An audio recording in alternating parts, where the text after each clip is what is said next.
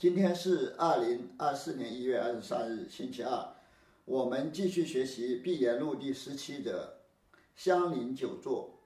垂氏云：“斩钉截铁，实可为本分宗师。斩钉截铁就是不要拖泥带水，要一刀两断，干脆利落，这样才可以被称为本分宗师。必见未刀，焉能为通方作者？畏畏缩缩的，前怕狼后怕虎。”这样怎么能算得上是精通禅法的大宗师呢？通方作者就是精通道法、精通禅法的大宗师。挣扎不入处，且则且至，绵绵密密，一点缝隙都没有，一点破绽都没有，连针都插不进去。这样的境界我们暂且不讨论，这样的境界也没办法讨论啊，针都扎不进去，你怎么讨论呢？挣扎不尽，这就是禅师保任绵密的境界。百浪滔天时如何？白浪滔天就是禅师自由纵横的境界，这是纵横自在、放浪形骸的境界。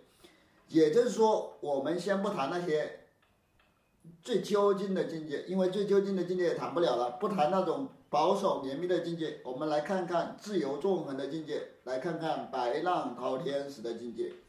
试举看。现在举示一则公案给大家看看。举深问香邻，如何是祖师西来意？大有人疑着，犹有这个消息在。香林成远是云门四哲之一，前面也介绍过，他是云门文彦禅师最重要的一个弟子。有一个僧人问香林成远禅师：“什么是祖师西来意呢？”意思也就是说，为什么菩提达摩要来到中国呢？他来到中国的目的是什么呢？刘克勤禅师评论说，这个问题有很多人疑惑不解，他这个僧人也有这种疑问啊。这个消息，也就是说，这个僧人还有祖师西来意这个知见，也就是说，这个僧人这样问，说明他还是陷入了分别执着之中，所以就说他犹有这个消息在，说怎么还怀有这种知见呢？还有说还要问。如何是祖师西来意？就是说还有这个消息在。黎云久坐成劳，黎云坐久成劳，鱼行水浊，鸟落鸟飞落毛，何取狗口好？作家眼目俱解称垂。相邻成远禅师回答说：“我看你是打坐打久了，犯傻了吧？还问这个问题。”游客金禅师的评论：鱼儿在水里行过。水必定就会浑浊，鸟儿在天空飞过，多多少少会掉落一些羽毛。相邻成远禅师，你还是闭嘴吧，何取狗口好？就是相邻成远禅师，你也没有必要多嘴了。相邻成远才是具有作家的见地和手段，能够用句句开衬托，作家眼目，句解衬托，也就是夸赞相邻成远的。这个回答坐久成牢，它是具有作家眼目的。这种作家眼目，连秤砣都能用锯给你锯开。本来用锯锯开秤砣这是不可能的事啊，用铁来铁锯来锯开铁秤砣，那铁锯的那个锯齿肯定会都被锯断了，都锯不开，这是没有办法完成的任务。在这里是赞叹香林成远禅师，他具有锯解秤砣的本事，具有作家眼目。这个回答坐久成牢。就有这样的力量，就有这就是这么厉害。平唱乡邻道坐久成牢，还会吗？乡邻成远禅师回答说：“坐久成牢，大家懂不懂呢？若会得百草头上罢却干戈。如果你们能看懂这个问题，一切纷纷扰扰迎刃而解。百草头上就是虽然你浑身。”沾满了草，你也能豁然开朗。也就是说，百草丛中过，片叶不沾身；百草头上罢却干戈，顿时得到安静，得到安详，得到平和。若也不会，俯听处分。如果你们看不懂，就乖乖听我发落吧，就乖乖接受我的处罚吧。古人行脚，结交贼友，为同行道伴，拨草沾风。古代的禅师到处行脚，交结各种朋友，跟他们一起做同窗道友，能够拨开妄想的草丛，瞻仰宗门之家风。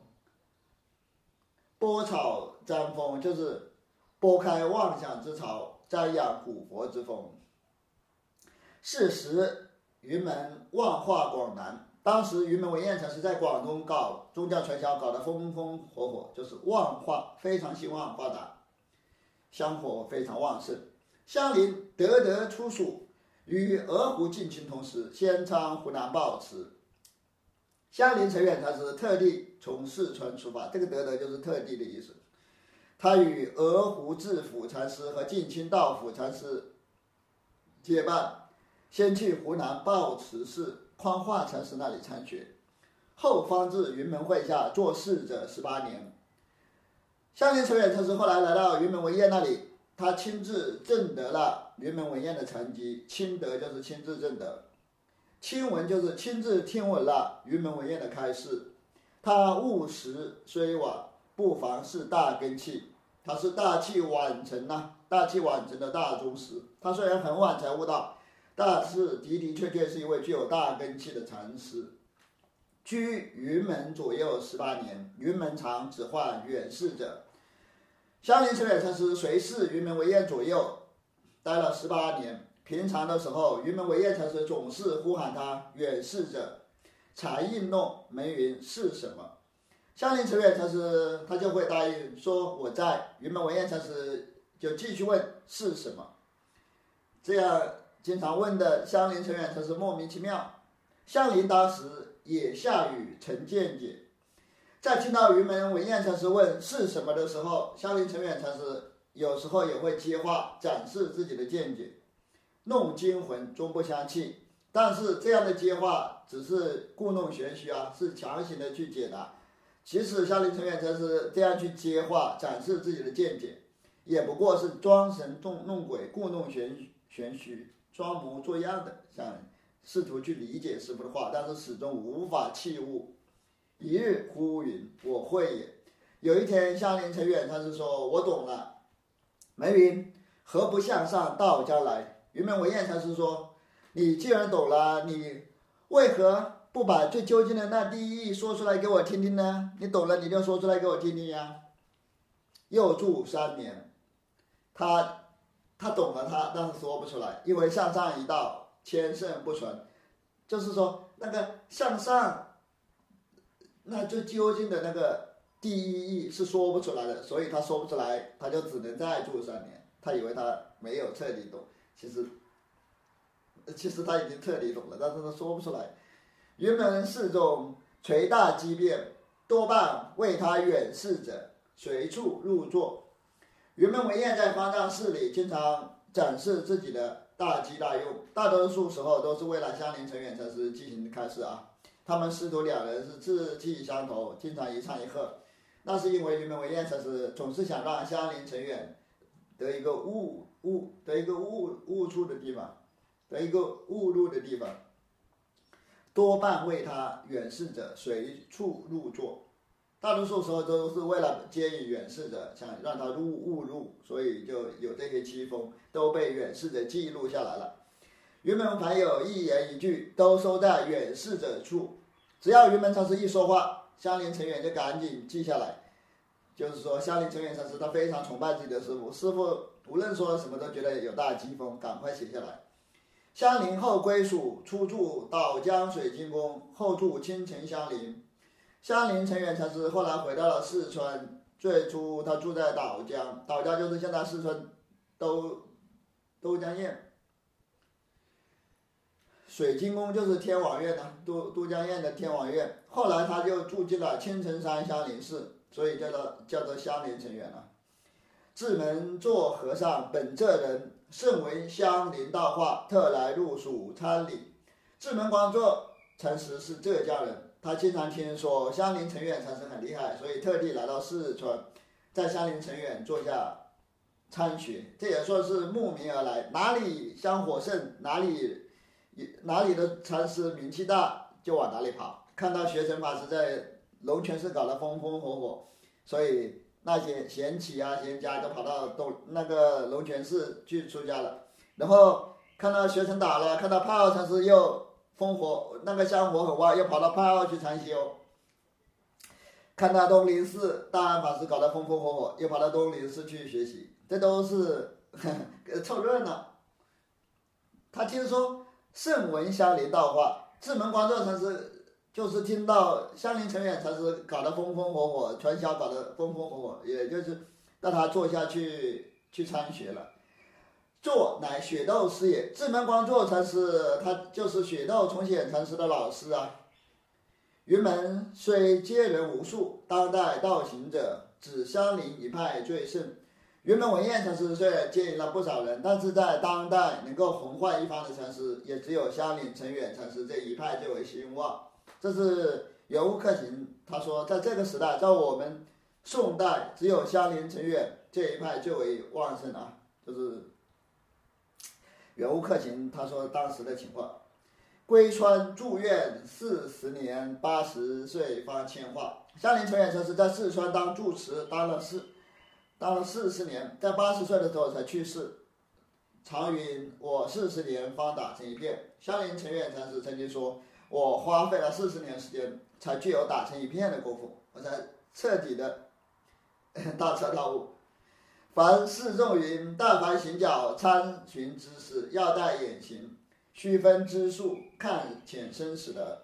夏林成远禅师开示途中的时候，常常说：一般来说，行教参访，到处行教，诸方善知识的时候，必须要具有正知正见，要能分辨黑白，要能够看出别人见地的深浅，先须立志。而释迦老子在因地时发一言一念，皆是立志。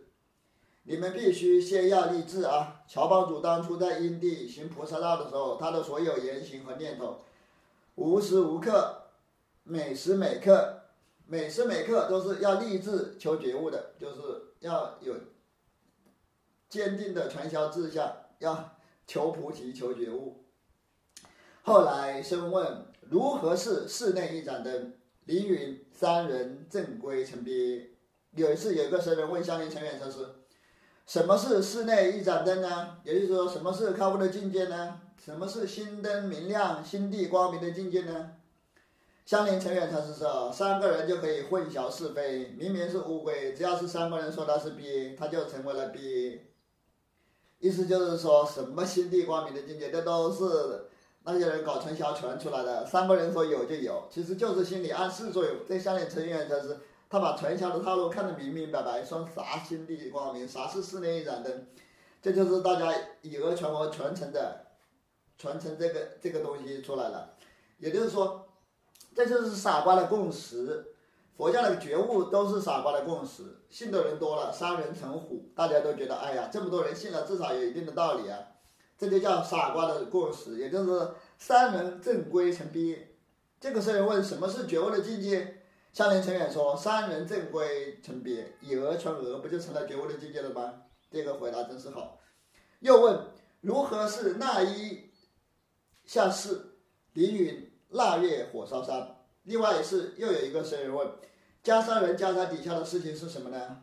香林成远禅师回答说：“腊月火烧山。”袈裟底下的事情，也就是也还是指开悟的事情，跟上面的那个。室内一盏灯都是同一个意思，就说什么是觉悟的境界呢？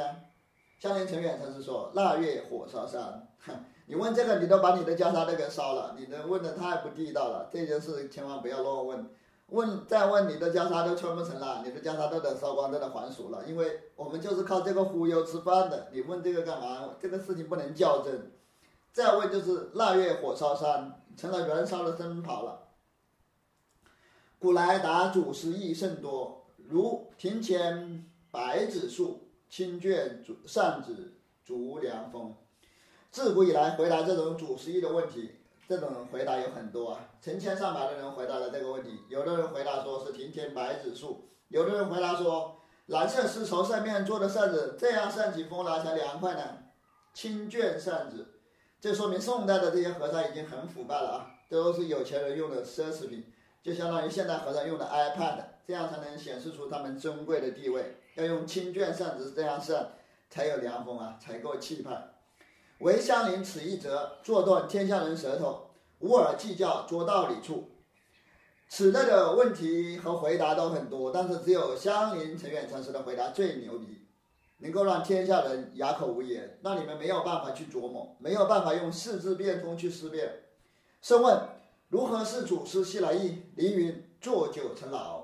再回到这则公案本则，有一位僧人问菩提达摩来到中国，他到底是想干什么呢？相邻陈远说：“你是坐太久了，打坐时间太长了，犯傻了吧？”这样问。其实这就是看破不说破，和尚继续做继续做。如果你看破又说破，居士就很难过。下联陈远禅师说：“你是做久了做傻了吧？你不要问这种问题，这个问题不能较真的，一较真我们搞传销就搞不成了。”其实菩提达摩来到中国，就相当于现代缅甸的和尚去来中国搞传销骗钱，目的就是为了搞钱呐。当时中国是发达国家，那个菩提达摩在印度的穷穷穷乡僻壤的，他就相当于。落后地区的神棍到发达地区，例如，例如那些和尚去新加坡等国家兜售宗教来搞钱。缅甸的和尚来中国指导传销，也是同像菩提达摩来到当年来到中国一样，每次都能满载而归，指导一次禅修就搞几万块钱，但就是为了赚钱。你还问他来中国是为了干什么？就像中国留下那么多舍利，其实都是印度和尚在古代带到中国来的，都是印度和尚捡几块狗骨头、牛骨头来到中国来。骗人的，那些中国的一些念佛的那些贵族啊，那些儒生呐，就把这些骨头供奉起来。现在还有很多寺院供奉着这些骨头，用这个来骗钱呢。那个什么，北京的那灵光寺啊，那那个南京的什么佛林舍利呀，还有那个陕西的那个那个地方啊，都是用这些舍利骗钱。菩提达摩来到中国，说不定也带了几根骨头来中国骗钱呢。也就相当于现在的泰国的和尚装一堆一箱子佛牌拿到新加坡去卖，去卖佛牌，兜售宗教，搞宗教传销，一脉相承的，一两千年来都是这样。这个僧人就傻不拉几，他问菩提达摩来到中国，他到底是想干什么呢？相邻陈远禅师当然他都看破了，他不敢点破呀，因为看破又说破，那和尚没得做呀，所以他不敢点破。点破他的话，传销就没办法搞了，所以他只能打闲岔，瞎扯一句糊弄过去。他说：“我看你是打坐打傻了吧？坐久成牢，就是瞎扯一句糊弄过去，因为不敢说破呀。可谓言无畏，句无畏。这个坐九层牢的回答看起来是淡而无味的，所答非所问。无谓之谈，塞断人口，无耳出气处。”这种答非所问的瞎扯，一下子就让人感到莫名其妙，别人根本不知道怎么接话，吓得大气都不敢出。为什么呢？因为夏林成员城市是权威啊，是住持啊，他放个屁，底下的人都觉得充满残疾，觉得是自己看不懂，其实就是夏林成员城市瞎扯。那些人，那些弟子被那些等等级能力都驯服了，就是觉得自己傻，是师傅很高明，自己业障重，所以不理解师傅的机锋，所以根本不敢有其他想法。无耳出气处，就是吓得连气都不敢出来。要见便见，若不见，切记做解会。圆悟克勤禅师其实他自己也看不懂啊，但是并不妨碍他在这里继续给孝林成远禅师拍马屁。他说能够看懂的人看到这句话就会立刻就懂。如果你不能立刻明白，也不要在那里瞎琢磨了，不要用理智去那里琢磨。相邻成语作家来，所以有云门手段，有三句体调。相邻陈远禅师参访了许多大禅师，他的师傅就是云门文彦禅师，所以他继承了云门文彦禅师的手段。他具有云门三句的格调。云门三句前面经常讲啊，就是涵盖乾坤截断中流，随波逐浪。人多错会，到祖师西来九年面壁，岂不是坐久成牢？有什么巴比？很多人往往错误的理解，他们说菩提达摩来到中国，曾经面壁九年，在那里打坐，这不就是坐久成牢吗？这样理解没有任何根据。没有任何芭比啊，根本就是胡扯。不见他古人得大自在处，这里的古人就是指香林成远禅师。他们根本不知道香林成远禅师是个获得大自在的人，是个大彻大悟的人。他是脚踏实地，无许多佛法之见道理。香林成远禅师是一个脚踏实地的本分宗师，哪里有这些佛法的知见？哪里会像你们这样瞎琢磨呢？不会像你们这样瞎琢磨的啊！临时应用。所谓法随法行，法创随处建立。相邻成员程式只是随机运用应激说法，这就是法随法行，随时随地随处都能够搞传销，树立起正法的旗帜。法创随处建立，正法的旗帜随时随地随处都能建立，就可以开始搞传销了。这里的法随法行，前面讲过，就是究竟地和世俗地两手都抓，两手都要一一起实行，法随法都要实行，就是究竟法和世间法都要实行。雪豆阴风吹灭，棒指出一个半个。雪豆禅师也是借着相邻成员的回答，因势利导，不费吹灰之力，就写出一首优美、才华横溢的偈颂。阴风吹火，就是借助风势来吹灭火焰，就是是草船借箭的，自己不需要吹，那个风一吹就把帮你把火吹灭了，也就是只善于利用形式。棒指就是从旁边指出。从以旁观者的身份进行接引，也就是说，雪道禅师他以旁观者的身份送出一首寄送，他也能接引一个、两个、一个半个的聪明人。如果你够聪明的话，你看到雪道禅师的宋文也能够开悟啊。宋，现在来看雪道禅师的宋文，一个、两个、千万个，脱却龙头卸脚驼，左转右转随后来。纸糊要打刘铁墨，一个两个千万个，脱却龙头卸脚驼，就是指学道禅师他送到，先一句一句的解释吧。一个两个千万个，就是说天下的众生熙熙攘攘，其实都是觉悟者啊。他们虽然根本不谈修行，但是实际上都是在修行。就像下面提到的那个磨豆腐的刘铁墨刘阿姨，早上四点钟起床卖豆腐，每天辛辛苦苦。这也不是觉悟者的行为吗？这样的人一个两个千万个，满大街都是，满大街都是圣贤，圣贤如过江之鲫。有无可行评论道：你们底下这帮袈裟人，你们在听我开示的这帮这帮人，你们怎么不像世界人那样好好过日子呢？何不一而行之？一个两个千万个，人家都开悟了，都是觉悟者，他们都虽然不提修行，但是他们都是。过着修行者的生活，你们何不一而行之呢？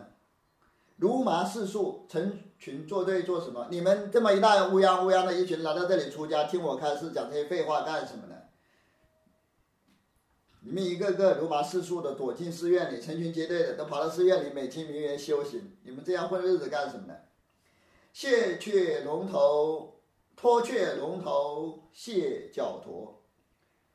从今日去，应须洒洒落落，还修得以味。学道禅师第二句颂文继续送道：这些世俗的人，他们虽然口头上不讲修行，没有把修行挂在嘴上，其实他们都是大修行，都是脱掉了龙头，卸掉了脚上的重负，自由自在的在世俗遨游。龙头脚驼，就是前面十五则云门集释里讲过啊，就是脱出龙，脱去龙头，卸却脚驼，意思就是。卸去负担和枷锁，就是指世间人虽然不懂，不口头上不讲修行，但是他们其实是脱却龙头、卸脚驼的自在、自由自在的人。永无克勤评论道：“你们这些人今后也应该像世世间那些不学佛的人那样傻傻落落的。你们不一不要整天在这里说自己是修行人，把修行这件事彻彻底忘记吧，彻底卸却这些修行的龙头，彻底。”卸掉那个修行的脚驼吧，在这里整天谈谈修行，其实是给自己带上枷锁了。你们要把修行这件事彻底忘掉，彻底放下，这样你们能不能做得到呢？你们能不能修修掉呢？还修得有味？你们能不能彻底放下呢？下面是来准则了，学到禅师的颂文：左转右转随后来，犹自放不下，隐隐想想便打。学到禅师说。左转右转随后来，这是引用了一则公案啊。后面评唱里会详细的提到这则公案。这就是纸糊禅师他问刘铁墨阿姨的，就是说你这个铁铁磨盘是要左转还是右转呢？这里雪道禅师在宋文里就引用了这个典故。永克勤的评论说：本来不学佛，大家都好好的过日子，结果两个出家人整出来疑问了，人家转动磨盘。自然而然的就在那里拉磨盘那样转，根本不需要管是左转还是右转。如果你们不问，大家都能自然而然的走路，稳稳当当的。你一问，别人一琢磨，到底是先左转还是先右转呢？他们磨盘也不会转了，路也不会走了。就像你走路的时候，别人问你，你是先抬左脚还是先抬右脚呢？你要是琢磨这件事，那你路都路都走不好了。本来刘铁墨本来是每天磨豆腐卖豆腐的，结果加沙人搞传销，说轮回很苦啊。刘铁墨刘铁墨阿姨就疯疯癫癫出家了，搞得现在在跟着和尚在那里混，还还挨和尚的棒子呢。就是天下本无事，加沙人扰动之，害得刘铁墨疯疯癫癫，家破人亡。所以圆悟克勤禅师就在这里评论道。你在这里学道禅师还在这里说左转右转，随后来还在这里谈左谈右，问左转还是右转，就说明放不下呀。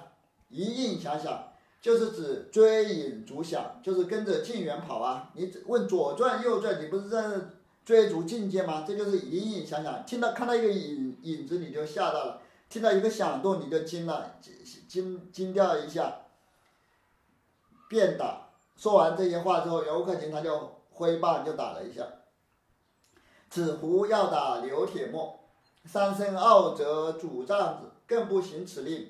贼过后，张弓便打谢。这里还是学到成时，还是继续引用刘铁木的公案啊。这个子胡是指子胡立中禅师，他是南泉普愿禅师的法师。刘铁木就是尾山灵佑禅师的法师。纸糊禅师他曾经问刘铁木阿姨：“你是要左转还是右转呢？”刘铁木阿姨说：“和尚，你不要颠倒啊，你不要问左问右啊，我只是墨直走，根本不会想着是左转还是右转的问题。”那个纸糊禅师就恼羞成怒，就要打刘铁木。刘克勤评论这个寄送啊，评论这句寄送，他说：“如果是我，我宁可把柱杖折断，我也不会这样去打刘铁木了，因为刘铁木他那个。”怼的有道理，在这里，袁无克勤就是不认可子胡的做法。刘铁木阿姨明显就是更胜一筹啊，把子胡禅师对的恼羞成怒。不过袁无克勤才是又意识到这样说不对啊，这样说就把传销的套路给拆了，把传销的墙角都挖了。因为，因为面对刘铁木阿姨的凌厉讥讽，子胡必须做出回应啊！你不做出回应，你一个男。一个大和尚，堂堂的一个大和尚，被一个小女子怼得哑口无言，所以纸糊就是挥起棒子就打了刘铁墨一顿，这是不得已而为之的。为了维持传销的体面，不得不这样做，装逼必须装到底啊，否则就要做地缝了。所以袁无克勤禅师说：“我这个也是贼过后张弓啊，我这是事后诸葛亮。”他挥舞一下棒子，就是袁。袁无克勤禅师他坏了一些棒子，然后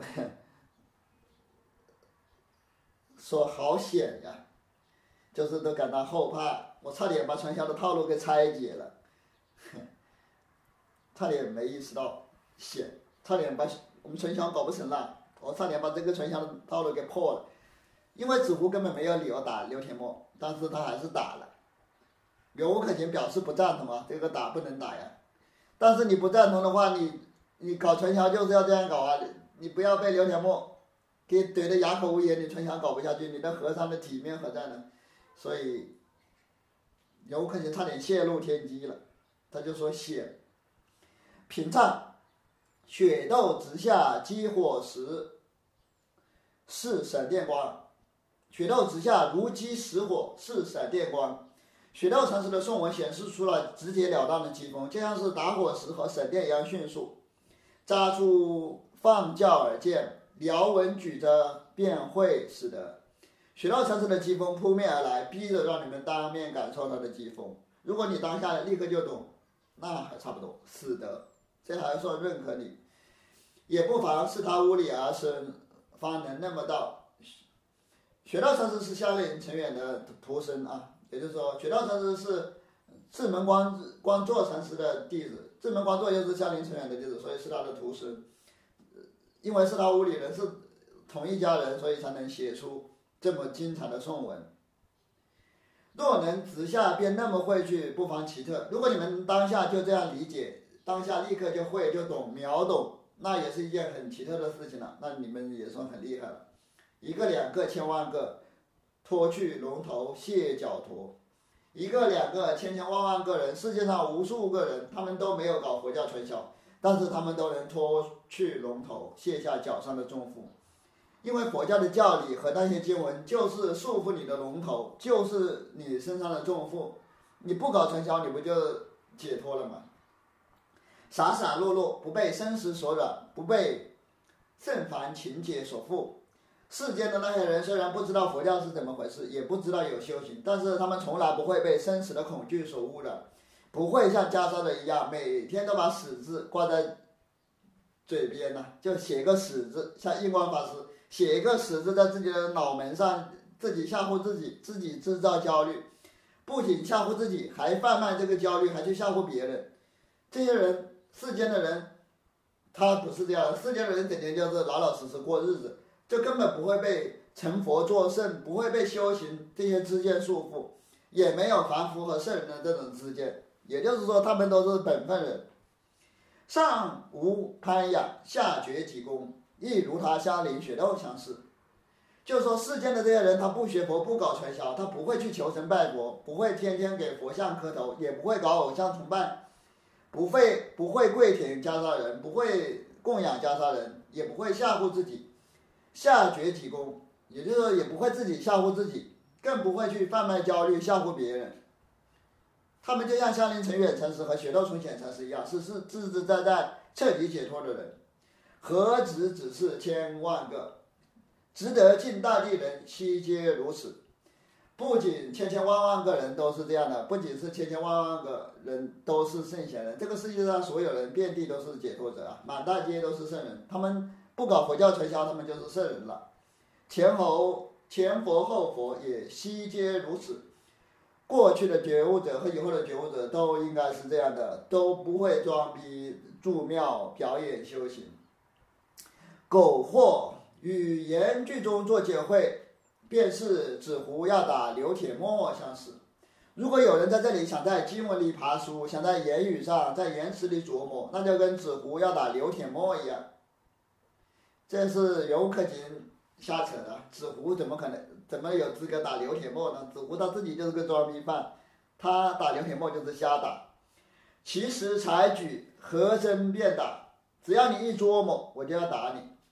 这个纸糊打刘铁墨是没有道理的，因为是他要去挑衅刘铁墨，又不是刘铁墨找他。下面讲纸糊和刘铁墨的公案。纸糊参南拳，与赵州陈大从同参。纸糊立宗禅师是南泉普愿禅师的法师，他跟赵州重审禅师和长沙锦城禅师是同参的，他们都是南泉普愿禅师的弟子。时刘铁墨在尾山下作案，诸方皆不待和他。当时刘铁墨、刘阿姨在被袈裟人忽悠出家了，但是他是非常聪明的，在尾山灵佑禅师的道场附近盖了一个庵堂，盖了一个小庙。刘阿姨机锋非常厉害，诸山长老那些大禅师那些男的都根本上不是他的对手，他是打遍天下无对手，辩才无碍，机锋凌厉，把那些男男禅师都搞得不奈何。这个纸糊他去挑衅他，他他装逼，他觉得他比刘铁墨厉害。一日，纸糊得得去访云，莫便是刘铁墨否？墨云不敢。这个纸糊他自己自不量力，他也想去挑衅刘铁墨，去砸刘阿姨的场场子。他看到刘铁墨，他就问：“你是大名鼎鼎的刘铁墨吧？你是不是大名鼎鼎的刘铁墨？”刘铁墨说：“正是在下。”胡云左转右转，墨云和尚莫颠倒。纸糊禅师就装逼，他说：“既然你是铁铁墨，你的名字里面有铁墨，你这个墨是到底要左转还是右转呢？”刘铁墨阿姨立刻就怼他说：“和尚，你不要在这里颠三倒四的问左转右转，你为什么在这里问左问右呢？这个境界可没有左没有右，是独一无二，是绝代的，是不二的。你在这里颠颠倒倒干什么呢？”和胡和声便打。那个纸糊无言以对，恼羞成怒，他拿起棒子就瞎打一通。这个刘铁墨阿姨的确是厉害，果然名不虚传呐。他逗弄纸糊就像耍猴一样，把纸糊禅师搞得狼狈不堪。最后纸糊禅师没有办法，只能拿起棒子再瞎打一通，自以为得胜。其实是刘阿姨最后懒得理这个傻子了。其实子胡就是个大傻蛋。香菱答这声问：“如何是祖师西来意？”却云：“坐久成老。”有僧人问香菱陈远禅师：“菩提达摩来到中国，他到底想干什么？”香菱陈远禅师说：“你是打坐打时间长了，坐傻了吧？若那么会的，左转右转，随后来也。如果大家这样去理解，那么你就是左转右转，落入二元了。如果你觉得你懂，你就是按照你的理解在那里理解，那就是左转右转，随后来了，跟着就是在那里瞎琢磨了。你们要去会的话，且道雪窦如此送出，意作什么身？大家说说。雪窦禅师写这个寄送，他到底是想干什么？有可能在这里这样问，等于是在问如何是祖师西来意，如何是雪窦写气送的意，其实是一个意思啊。这两个问题又是回到了那个如何是祖师西来意，还是在这个问写，还是在问这个问题。无事好，他自问自答，他说无事好，大家还是不要跟着我的话头跑了，还是做个无事的粥饭生比较好。混吃混喝吧，躺彻底躺平，这样最好了。如果你真的要较真，你要问菩提达摩来中国到底是想干什么？说白了，正确的答案就是搞传销，就像缅甸的和尚来中国传法一样，就是想搞钱的。如果你想真的较真，如何是雪窦写这个寄送的意？他写这个寄送不也是为了表演修行人吗？难道真的有什么刊物吗？根本没有刊物，所以还是无事好。这个。圆悟克勤禅师也是看透了，大家不要问了，你再问了，居士就不会供养我们了，因为根本没有开悟这件事，所以大家还是这样闭着眼睛躺平吧，躺平干部吧，做个躺平贵族，做个躺平躺平的加沙人，这样最好了。